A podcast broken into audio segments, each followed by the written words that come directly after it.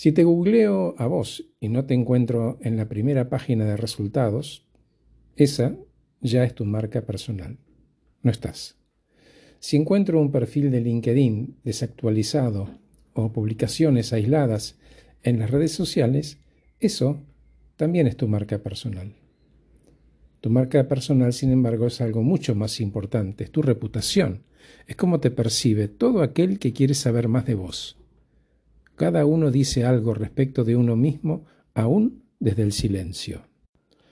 La realidad es que tu marca personal no se trata de vos, se trata sobre las personas que vos querés informar, sobre las habilidades, tus conocimientos y el valor que podés agregar. En quien decidas enfocarte debe fundarse en dos cosas. La primera es el objetivo de tu marca personal y la segunda son las personas que pueden beneficiarse de tus habilidades y tus talentos. Entonces, tómate tu tiempo en pensar sobre estas dos preguntas. La primera, ¿quién puede beneficiarse de lo que tengo para compartir? Y la segunda, ¿cómo me voy a proyectar ayudándolos? Cuando nos relacionamos tanto en persona como virtualmente, con cada interacción, cada publicación y comentario, estamos creando una historia sobre nosotros mismos de manera que tu reputación ya existe, la que está hoy. Ahora la pregunta es, ¿querés ser vos quien controle esta historia o la vas a dejar librada a la suerte o a los algoritmos? Entonces, si quisieras hacer algo al respecto y cambiar, primero pregúntate, ¿qué querés obtener con tu marca personal?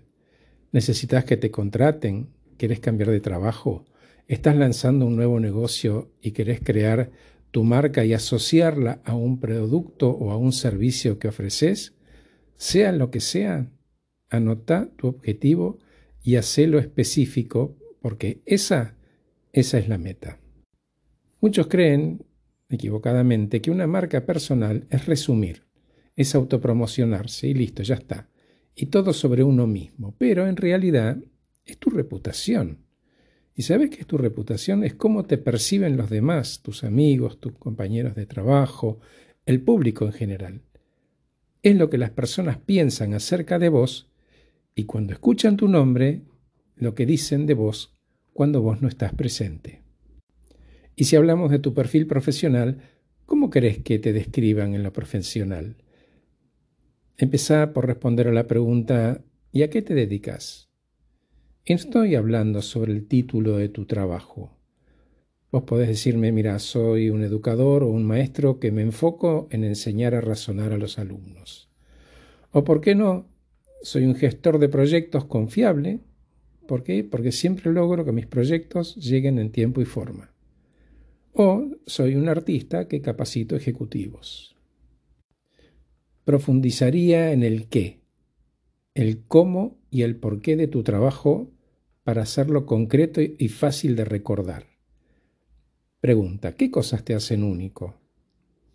Otra, ¿tenés talentos y experiencias específicas que lograste en tu carrera? Otra, ¿sobre qué tema tenés más conocimiento que la mayoría? Sentate, hacé la lista y puede que te sorprendas sobre todo lo que sabes. Sabes, las personas quieren trabajar con alguien que les agrade, que conozcan y confíen. Y tus sitios virtuales, en las redes, te dan la oportunidad de compartir más sobre tu personalidad, con fotos, con videos, más sobre tu carrera y tu historia de vida. Esto te diferencia de los demás, incluso en la industria. Entonces elegí una plataforma que cumpla con tus objetivos, una en la que tu audiencia pase su tiempo.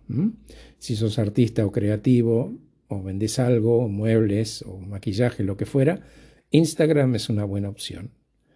Si trabajas en un ambiente corporativo, LinkedIn es donde te conviene estar. Cuando hagas publicaciones, enfócate en ayudar a otros. ¿Escuchaste bien?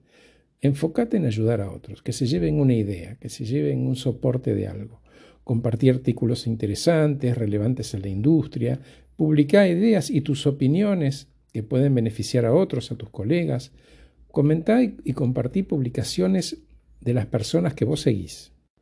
Para terminar, la clave es participar de manera que puedas consolidar tu marca personal y a la vez aportar valor a los demás. Sé que todo esto puede sonar un poco mucho, pero intenta pensar en esto como una oportunidad de crecimiento personal, de averiguar qué fortalezas tenés en realidad y a cambio te va a dar la claridad que necesitas para saber cómo podés generar un mayor impacto en el mundo. Me encantó hacer este podcast. Te agradezco que estés de ese lado. Es un honor para mí que estés dedicándole tiempo. Soy Horacio Velotti. Acabo de regalarte este podcast titulado, ¿cómo le ponemos? ¿Cómo le ponemos?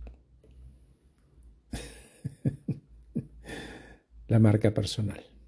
Gracias.